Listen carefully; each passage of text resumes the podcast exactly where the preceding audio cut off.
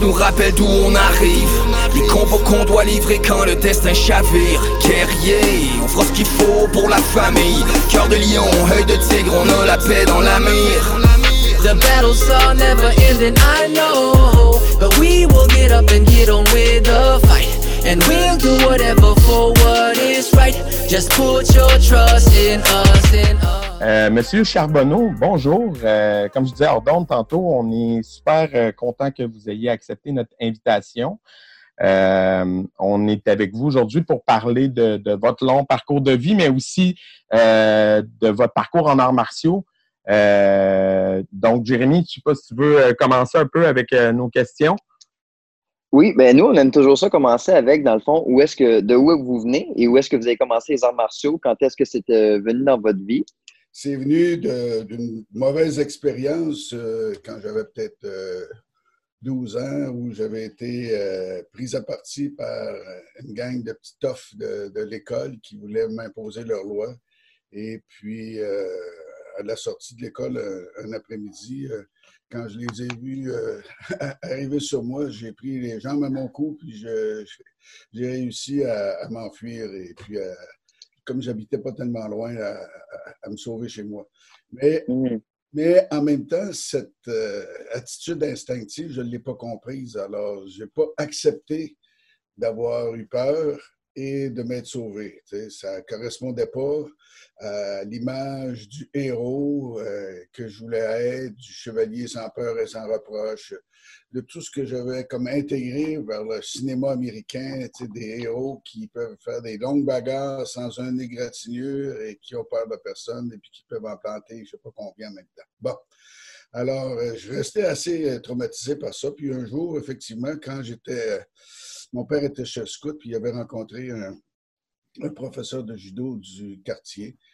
Et euh, il était venu faire une démonstration euh, à l'école où mon père euh, avait ses activités scouts. Et puis, ça a été comme une révélation extraordinaire.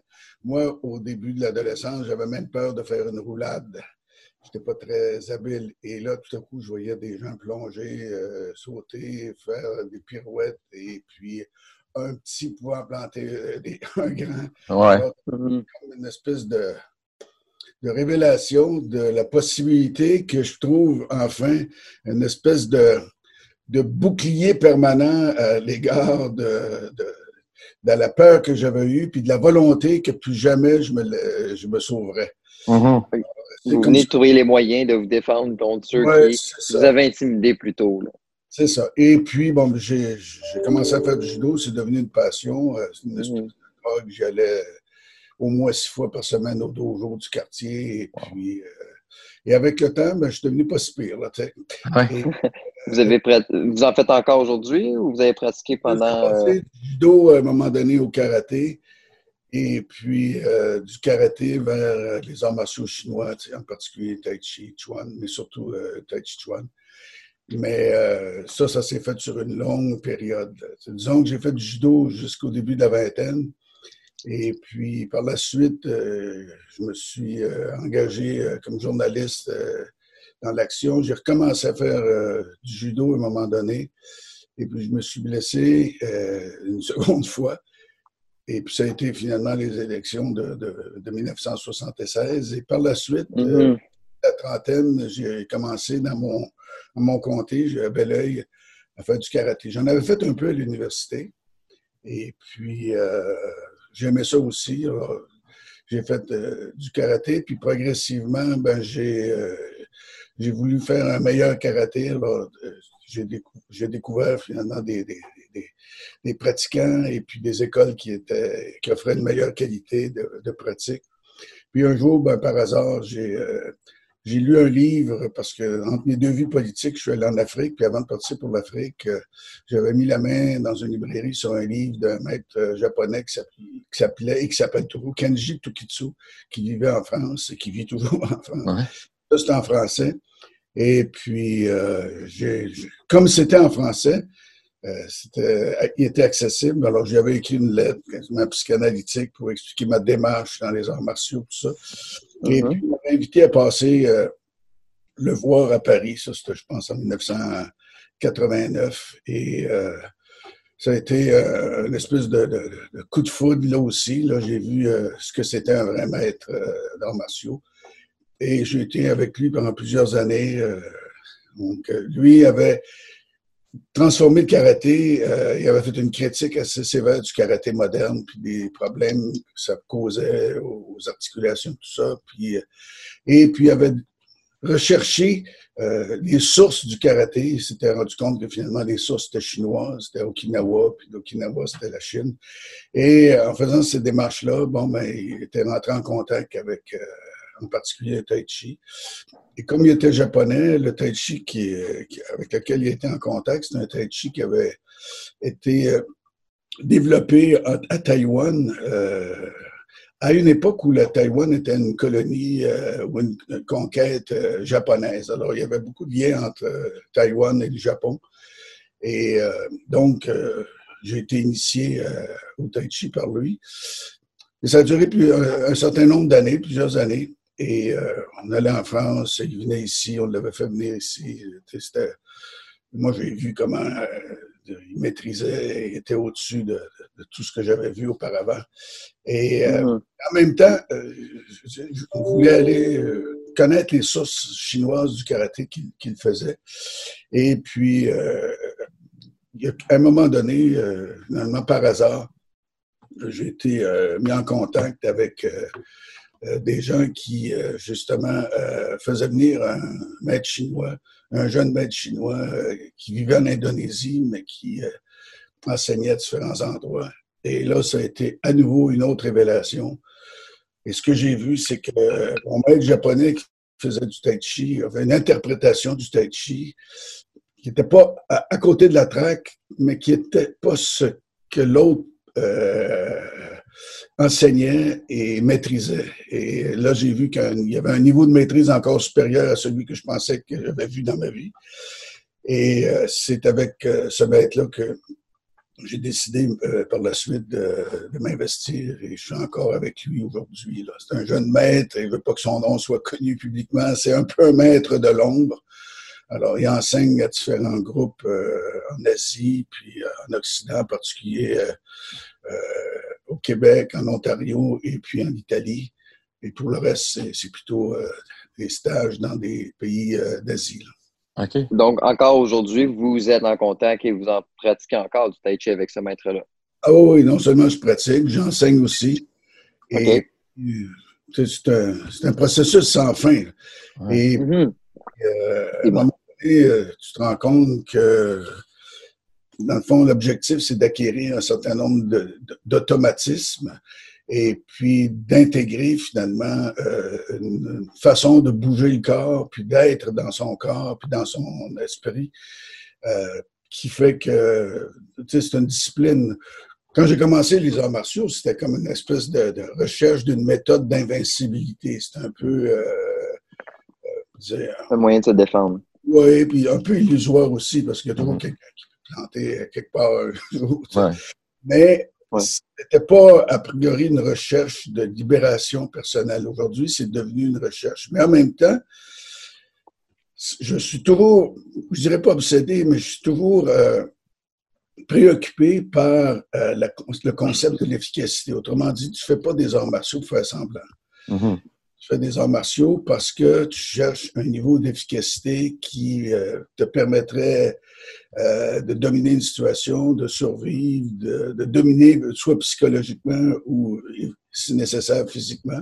Mm-hmm. Alors, euh, c'est évident que tu cherches ça. Mais en même temps, en vieillissant, tu as moins de chances de, de, vouloir... De rencontrer la confrontation. De faire la confrontation. Comme j'étais un homme public, euh, je cherchais pas non plus à faire la confrontation pour mhm. me retrouver à la... Non, mais c'est arrivé dans votre parcours, par exemple, assez... Euh, euh, oui, ben c'est arrivé. arrivé dans la chambre, là. des coups de balle, vous êtes fait attaquer, j'ai vu ça. C'était pas, pas l'Assemblée, c'était... Non, c'était au journal, oui. Au journal, oui. Là, c'est le, judo qui m'a sauvé la vie parce que finalement, le type s'est présenté, j'avais 23 ans, j'étais journaliste d'enquête pour le devoir. Et puis, euh, disons que les gens de la mafia euh, montréalaise que je picossais beaucoup, euh, ils étaient, en colère après moi. Puis je pense qu'il y avait un contrat qui avait été mis sur, sur ma tête. Alors, on s'est présenté au devoir. Il m'attendait à l'extérieur, mais comme je ne sortais pas ce soir-là à l'heure où j'avais l'habitude de sortir, alors il y en a un qui est monté dans la salle de rédaction et puis il m'a demandé à me parler quand je suis arrivé devant lui. Il m'a demandé, euh, il m'a tiré dessus trois balles. Et la première balle, elle, m'a raté. Mais le deuxième, j'ai senti quelque chose me frôler, puis j'ai vu un jet de flamme sortir du canon. Et là, de l'instinct, j'ai senti que c'était vrai. Là, Et mm. puis, j'ai plongé entre deux classeurs, comme on fait un judo. C'est toujours mm. plongé à mm. terre, et puis finalement, j'ai réussi à éviter la troisième balle. Et puis, quand je me suis levé, ben, j'avais une balle dans le bras gauche, mais j'étais vivant. Là. Ben, moi, c'est vers là que je m'en allais. Euh, là, vous l'avez dit, le, judo euh, vous a carrément sauvé la vie. Euh, puis même par la suite, avez-vous l'impression que la pratique du sport dans votre réhabilitation a joué un rôle dans, dans, aussi dans, j'imagine, le stress que vous deviez vivre, porter une arme par la suite pour assurer votre protection et tout? Euh, euh, si je voulais mystifier, je dirais oui, mais pas vraiment, parce que au moment où ça s'est arrivé, je, ne pratiquais plus le judo, j'avais pas de temps mais j'avais intégré suffisamment, tu sais, j'avais peut-être 4-5 ans de pratique mhm. derrière moi, donc euh, j'étais, dans le fond, ce qui est sorti instinctivement ou euh, automatiquement quand j'ai eu à faire face à la situation, puis à, mhm. plonger à terre pour... Euh, ça, c'est venu spontanément. Dans le fond, mhm. c'est ce qu'on cherche quand on pratique les arts martiaux. C'est qu'à un moment donné, les réactions deviennent des automatismes. C'est pas des c'est pas une action instinctive. L'action instinctive, c'est de comment je peux dire, d'éviter de fuir ou de combattre. Dans ce cas-là, quand tu as une arme à feu, tu fuis. Hein? Mm-hmm. Tu t'organises pour pas être dans la ligne de tir. Mais euh, l'automatisme qui s'était développé, c'est de savoir euh, tomber, chuter, rouler. Ça, euh, en judo, en jiu-jitsu, on apprend ça. C'est la mm-hmm. base. Absolument. Puis, dans votre carrière politique, vous avez été euh, longtemps, ben, vous avez été président de l'Assemblée nationale. C'est un, c'est un élément où il faut faire un peu de consensus parmi tous vos collègues pour être choisi. Euh, on dit souvent que les arts martiaux, ça développe le respect de l'adversaire. Euh, vous en avez fait toute votre vie. Avez-vous l'impression que c'est quelque chose qui, qui, fait partie intégrante de vous, de, de, le respect de l'autre, même quand il y a des différences, que c'est quelque chose qui. ouais. Oui, mais en même temps, euh, là aussi, il ne faut pas mystifier. Parce que moi, j'ai vu des pratiquants d'arts martiaux, judo, karaté, euh, qui étaient des bombes, puis des, voyous, puis qui guerrière, euh, la voix du samouraï, ou tout ça, ça ne veut absolument rien dire. Alors, tu sais, des fois, on mystifie, on présente les arts martiaux comme une espèce de, de moyen d'atteindre la sagesse et puis d'avoir un contrôle émotionnel. Il y a des gens qui, par tempérament, sont moins réactifs. Mm-hmm. D'autres, par tempérament, sont plus réactifs. Mm-hmm. ils peuvent euh, déclencher plus vite. Moi, je suis un tempérament euh, réactif, c'est-à-dire que je cède pas beaucoup, tu sais, je, je, tente pas l'autre joue, puis je réagis. Ça m'a aidé en politique, dans la mesure où tu dois donner la réplique, puis c'est un combat. Ça veut dire, un combat, tu peux pas être devant ton adversaire et puis à, passer ton temps à attendre, puis te laisser taper dessus. Donc, à un moment donné, tu réagis, puis tu bouges. Euh, mais euh, c'est clair que progressivement, l'éducation que j'avais eue, le scoutisme, l'éthique euh, que j'avais quand je faisais du judo, puis même du karaté, qui, parce que j'avais des profs qui n'étaient pas des bandits, des bombes. Alors, tout ça, je l'avais comme intégré. Et puis, quand j'étais en politique, mais en même temps, en politique, c'est dur, hein, c'est un combat mmh. extrême. Absolument. le, physique, mais on utilise l'arme qui est puissante, c'est-à-dire la parole. Et puis, parfois, euh, on, est, on sauve sa peau, c'est-à-dire on veut absolument euh, garder sa place ou obtenir la victoire euh, pour obtenir un poste ou le conserver. Alors, on se retrouve dans des situations où on peut être là aussi amené à avoir des comportements qui ne sont pas très éthiques par rapport à ses adversaires. Je pense, dans ma carrière politique, en général, j'ai eu euh, un comportement éthique. C'est-à-dire, je respectais mes adversaires, je frappais pas en bas de la ceinture, je hum. je tendais pas l'autre joue. Euh, non plus, ouais. Et puis, euh, je pense que ce que je sais aujourd'hui, avec le temps, ce que j'ai appris de ce maître chinois-là, en particulier, si j'avais eu cette approche-là plus jeune, si ça avait existé au Québec, puis si j'avais été en contact avec quelqu'un de cette, euh, ce niveau-là, puis de cette approche-là, sans doute que quand j'ai fait de la politique, j'aurais été encore euh, meilleur et j'aurais été à meilleur contrôle aussi des situations. Absolument. Puis aujourd'hui, vous enseignez, vous l'avez dit tantôt, vous enseignez encore le tai chi. Euh, dans le fond, comment, comment ça se passe? C'est où que vous enseignez? C'est quoi? C'est qui un peu vos élèves? J'enseigne à Belleuil. Pendant plusieurs années, j'ai loué une salle d'école. Et puis, puis, à un moment donné, bon, ben, c'est toujours à recommencer. Hein? D'une saison à l'autre ou d'une année à l'autre. Il y a des gens qui s'inscrivent à la fin de l'été, ils ont des bonnes intentions. Tu t'investis beaucoup dans des nouveaux élèves, puis en finale, tu te retrouves euh, au mois de décembre ou en juin suivant. Et euh, il reste pas mal moins de monde. Mm-hmm. À un moment donné, j'étais une certaine attitude de, de, de, cette, de ça. Puis je voulais avoir euh, un peu plus de profondeur. Alors, j'ai décidé de poursuivre chez moi, dans un dojo que j'ai, mais uniquement avec des élèves qui étaient là avec moi depuis plusieurs années. Puis qui alors, c'est clair que les élèves que j'ai, à part peut-être quelques-uns, les gens ne viennent pas faire des arts martiaux pour, euh, pour euh, être des guerriers de survie. Mm-hmm. Mais les bases restent les mêmes. Mm-hmm. C'est-à-dire que finalement, le travail euh, corporel, qui est le, les fondements de, de, la discipline, restent les mêmes. Il s'agit de, de, voir le niveau d'intensité que les gens sont prêts à, encaisser. Mm-hmm. ce, que, ce que tu peux leur enseigner aussi, leur capacité d'absorption. Alors, tu peux avoir le même type d'entraînement qu'un groupe d'élite, mais adapté à, des gens qui sont prêts à, vivre l'intensité puis les, douleurs physiques et psychiques qu'un entraînement de haut niveau euh, peut, requérir. Oui, absolument. Puis, euh, il y a quelque chose dans, votre bio en faisant nos recherches là, que, que je ne connaissais pas, puis que je trouve intéressant quand même à explorer, que vous êtes allé travailler euh, au Rwanda, c'est ça? Ou... Oui.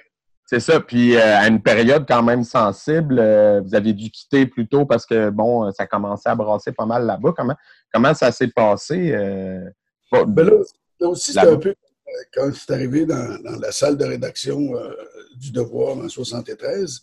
Là, c'était fin 90, à l'automne 90.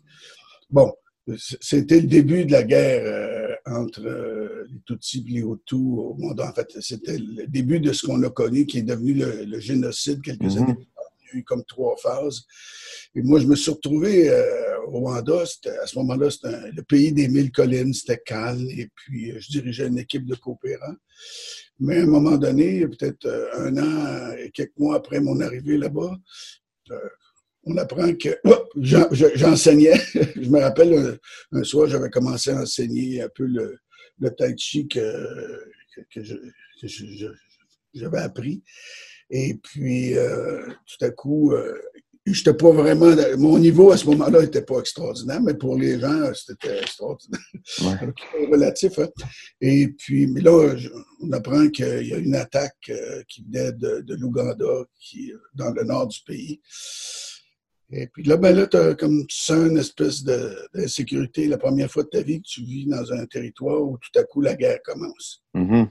Et bon, d'où quelques jours plus tard, en pleine nuit, à un moment donné, j'entends des, coups de feu au loin, je me réveille, puis euh, pas longtemps après, la pétarade se met à, s'intensifier, mais là, vraiment, euh, dans, dans, le quartier où j'étais, en plein cœur de la capitale, la Kigali.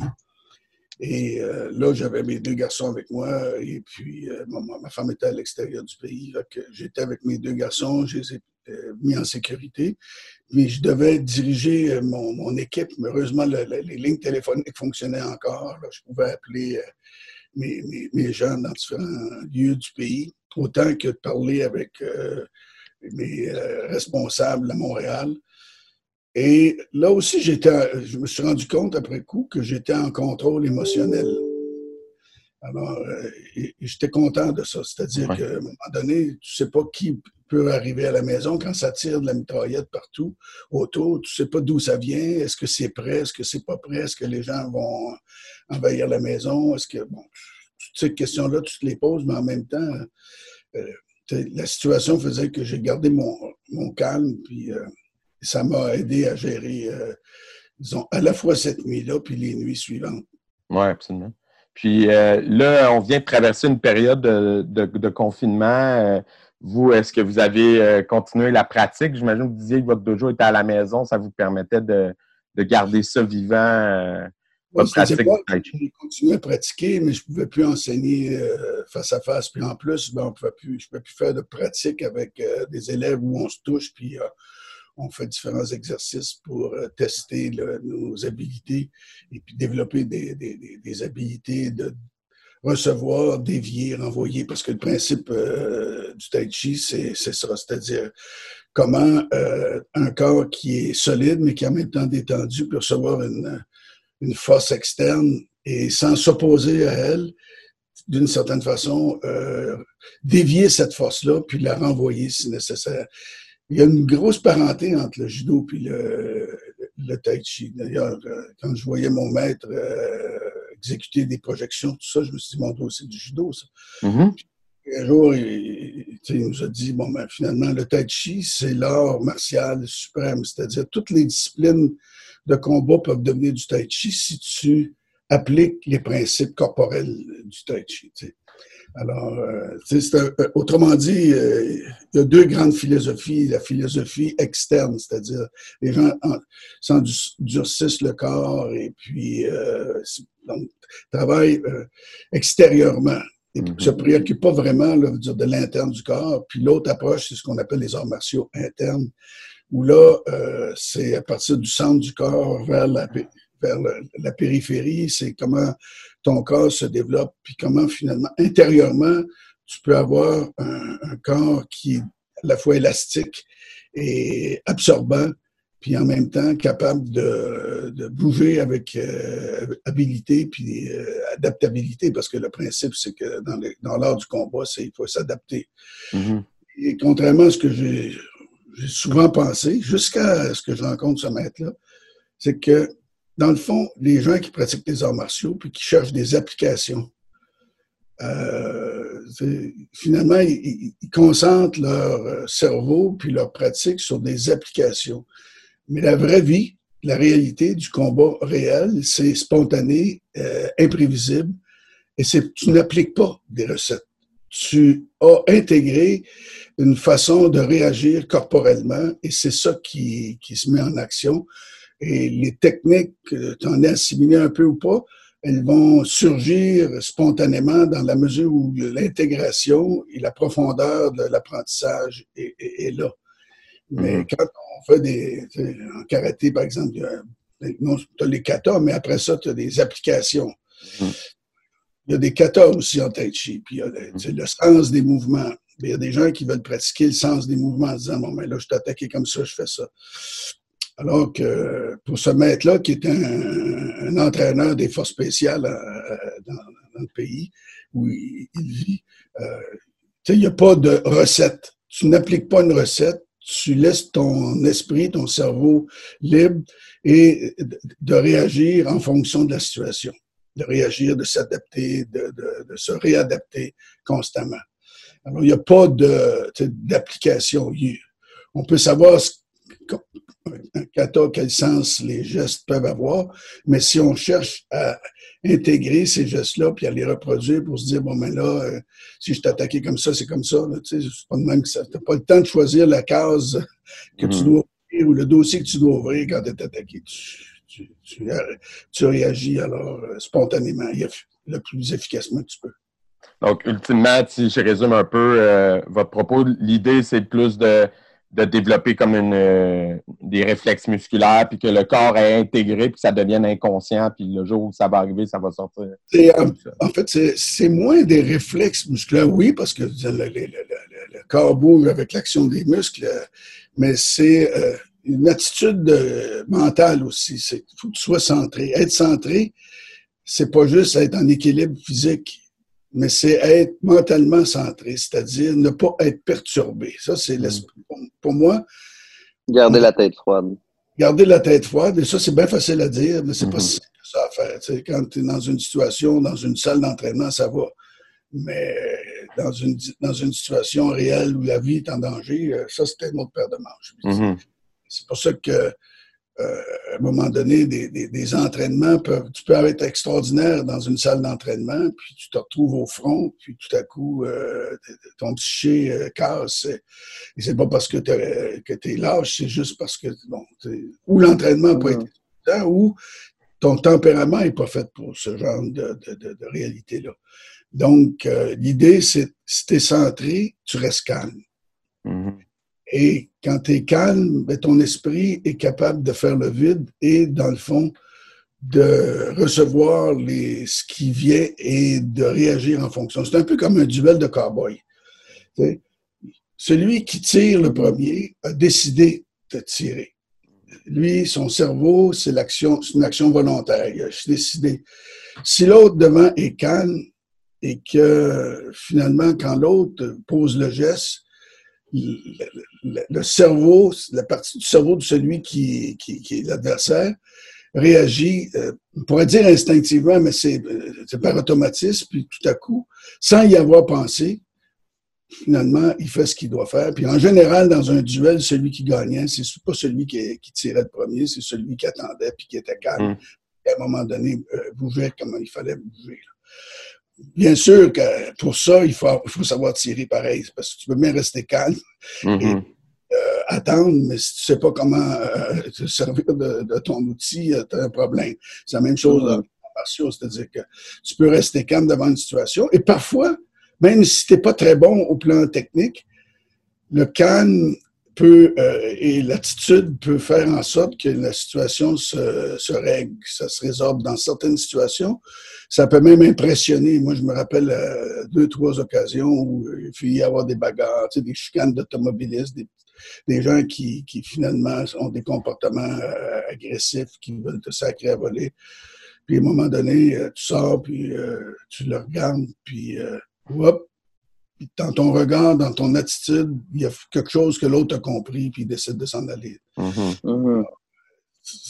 À la limite, qu'est-ce qui serait arrivé si euh, la confrontation physique aurait eu lieu? Difficile à dire. Mhm. J'aurais eu des problèmes aussi, parce que tu peux le lendemain faire le Journal de Montréal, puis c'est pas ça qui me prend. Mais en des moments donnés, c'était comme la reproduction de ce que j'avais vécu quand j'étais euh, adolescent. Il n'était pas question de céder. Pas question de fuir. Mhm. Mais en même temps, j'aurais, je- j'attends, tu sais, j'étais, j'ai pas pris les, j'ai pas été, comment je peux dire, paniqué, Mhm. et j'ai pas bougé. J'attendais. Ouais. J'avais averti. J'ai dit, je te- j'ai dit, garde là, je te le conseille pas, c'est-tu clair? Puis c'est tout. Ça désamorce. Ah ouais. désamorcer, puis, tu sais, donc, dans l'attitude, dans la. Il peut y avoir, à un moment donné, dans le cerveau de l'autre, un message qu'il reçoit. Il est face à quelqu'un qui ne cédera pas. Puis, il ne sait pas ce qui va y arriver. Ouais. Il peut gagner, mais il peut perdre aussi. C'est ça. Il Fait perdre. il prendra pas la chance parce qu'on a semé le doute dans son esprit de par notre attitude. Ben, tu peux te retrouver avec quelqu'un qui est habitué à la bagarre. Euh, tu le disais souvent, tu un gros L qui est devant toi, lui, euh, et ça ne l'intimidera pas. Alors là, Absolument. euh, une confrontation physique. Pour terminer un peu euh, cette conversation-là, j'avais euh, une question. euh, Peut-être que je m'emballe dans, dans- le côté philosophique du truc, mais euh, vous avez parlé beaucoup du fait que, les arts martiaux, souvent, on donne l'impression que ça rend les gens meilleurs, tout ça, mais que finalement, c'est un processus individuel. Je me demandais si vous avez l'impression, tu sais, vous avez été en politique longtemps, euh, puis vous avez vécu de l'intimidation étant jeune. Avez-vous l'impression que le, monde des adultes, on va appeler ça comme ça, le monde politique, le monde euh, euh, des adultes, le milieu, du travail, etc., envoie le bon message aux jeunes au niveau de l'intimidation, du respect des autres, de, des relations interpersonnelles respectueuses, dans le sens où tu sais, euh, on parle souvent que les jeunes font d'intimidation à l'école, etc., mais quand les politiciens, on les voit en chambre, des fois, c'est pas toujours, euh, c'est pas toujours, euh, on va dire, courtois. Donc, Ni édifiant, ni. ouais, c'est ça, c'est ça. C'est c'est quoi votre, votre, votre pensée par rapport à ça? je crois que par rapport au problème d'intimidation, ça a toujours été un gros problème. Je pense que ça va rester toujours un problème. C'est, les humains sont des animaux, alors quand tu regardes les, portées d'animaux qui se chamaillent, tout ça, alors tu te retrouves dans des classes, dans des salles d'école, dans des cours d'école, euh, que ce soit au primaire, secondaire ou même à, d'autres niveaux, dans des, dans des clubs sportifs, dans des clubs de hockey, etc. Autrement dit, tu as une espèce de rivalité, de de compétition, puis une espèce de, volonté d'imposer ta loi et l'intimidation, euh, c'est quelque chose qui est aussi vieux que le monde. Et la différence, c'est qu'aujourd'hui, on en parle. Quand mm-hmm. j'avais 12 ans, au siècle dernier, euh, le même mot intimidation n'existait pas. Le problème d'intimidation à l'école, c'était pas un problème, puis il fallait que les, jeunes règlent leurs affaires tout seul. À un moment donné, je me suis retrouvé à être intimidé, mais un peu plus tard, à ce moment-là, j'avais peut-être 14-15 ans, j'étais en, on appelle ça aujourd'hui euh, secondaire 4. Il y avait un grand taupin qui, euh, qui euh, me bousculait constamment. Puis à un moment donné, dans l'escalier, je me suis retrouvé à la même hauteur que lui, avec une marche plus haute. Puis je me suis retrouvé, me suis retourné, puis paf! Alors là, j'ai lancé mon poing en pleine figure. Et je suis bon.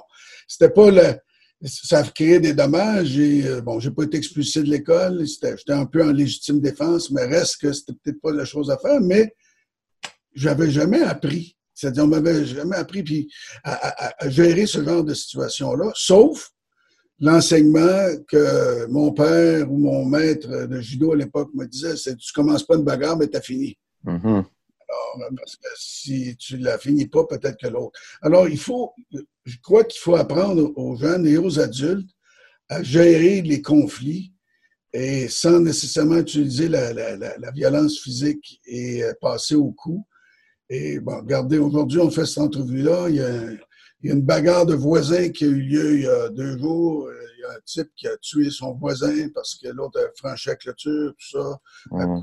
baseball, couteau. Tu sais, je veux dire, autrement dit, les deux gars de 38 ans pas été capables de gérer leur conflit de voisinage et de clôture, puis finalement, euh, ça en vient au coup, puis il y en a un qui tue l'autre. Ça arrive pas tous les jours, mais c'est souvent dans les nouvelles qu'on appelle faits divers. Mais les faits divers, c'est les faits de la vie. Et il y a souvent des confrontations. Euh, et je parle même pas à ce moment-là de, de violence de gangs qui essaient d'intimider des, victimes pour, euh, pour passer un test ou pour mm-hmm les Là. Mais le fait est que dans les lieux de travail, il y a beaucoup d'intimidation encore. Dans les clubs sportifs, dans les salles de compétition, sans compter toute la problématique euh, des gens qui euh, ont des divergences, des différences euh, de genre. Par exemple, tu peux te retrouver dans une équipe de gars avec un gay qui est un bon gars, un bon joueur, tout ça, mais qui va être l'objet de risée ou d'intimidation de ses collègues par malice ou par bêtise humaine. Alors, euh, je crois qu'il y a une responsabilité des gens qui sont des, des, entraîneurs, et en particulier dans le milieu des arts martiaux, euh, à euh, développer une éthique de comportement. Ben, il y a des entraîneurs qui ne veulent que gagner des trophées, faire en sorte que leur école devienne la, la plus réputée, tout ça. Mais tu sais, tout ça, c'est de l'illusion totale. Euh, je crois que ce qui est important, c'est qu'on veut que nos jeunes aient de la discipline. Je regarde, bon, moi, ma coiffeuse, son fils euh, est un jeune, en fait, un jeune, un jeune adulte qui a quoi, 19, 20 ans maintenant, puis qui, bon, vient de passer sa ceinture noire en karaté. Je ne l'ai pas rencontré, mais bon, son prof, semble-t-il, lui a inculqué une bonne éthique de comportement, plus l'éducation de ses parents, de ses profs, mais mm-hmm. Donc, ça fait partie, je crois, des arts martiaux. Il y a une éthique dans les arts martiaux parce que à une époque, euh, quand euh, on était en, survie, les arts martiaux devaient. Euh, il fallait, la finalité, c'était tu tues ou tu te laisses tuer. Mm-hmm. Et, et c'est pas si simple que ça que de contrôler une situation puis de la dominer sans aller au-delà de l'excès de, de physique. Mhm. Notre code criminel dit euh, euh, on a le droit de se défendre, mais avec, euh, avec mesure ou en fonction, en réponse. La force nécessaire. La force nécessaire. Mais qu'est-ce que c'est la force nécessaire dans une situation? C'est facile pour un juge, les gens qui écrivent une loi, de dire ça, mais la force nécessaire dans une dynamique de peur, d'émotion fleur de peau, de survie, de panique. Alors, la force nécessaire, c'est que tu sais, si tu es attaqué, à des moments donnés, la force nécessaire, c'est que l'autre ne bouge plus. Absolument. Exactement, oui. C'est dangereux, ça. Ça veut dire qu'il faut que tu sois prêt à ça, mais en même temps, il faut que tu sois conscient. Et par exemple, moi, je pense que c'est très difficile pour l'ego. Et j'en sais quelque chose, j'ai un bon ego, là. Tu sais, mais par exemple, refuser le combat.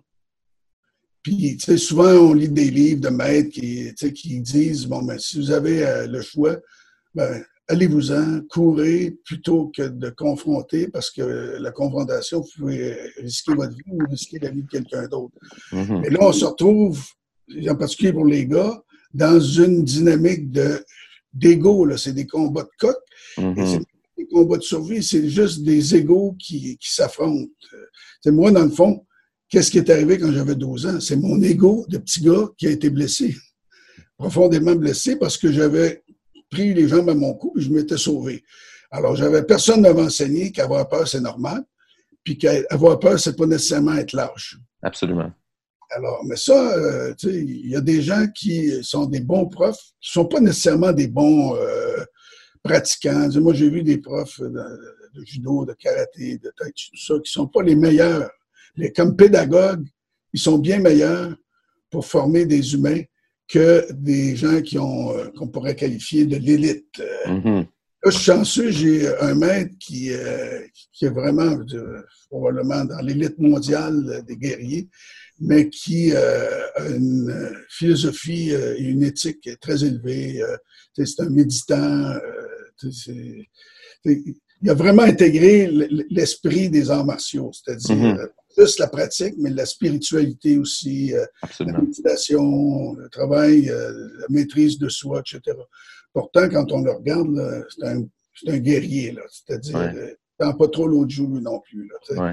Et il est capable de maîtriser une situation. Aujourd'hui, à 70 ans, euh, est-ce que je devrais me comporter comme un, un- un ado frustré de, de 15 ans si jamais il y avait une situation? J'espère que non.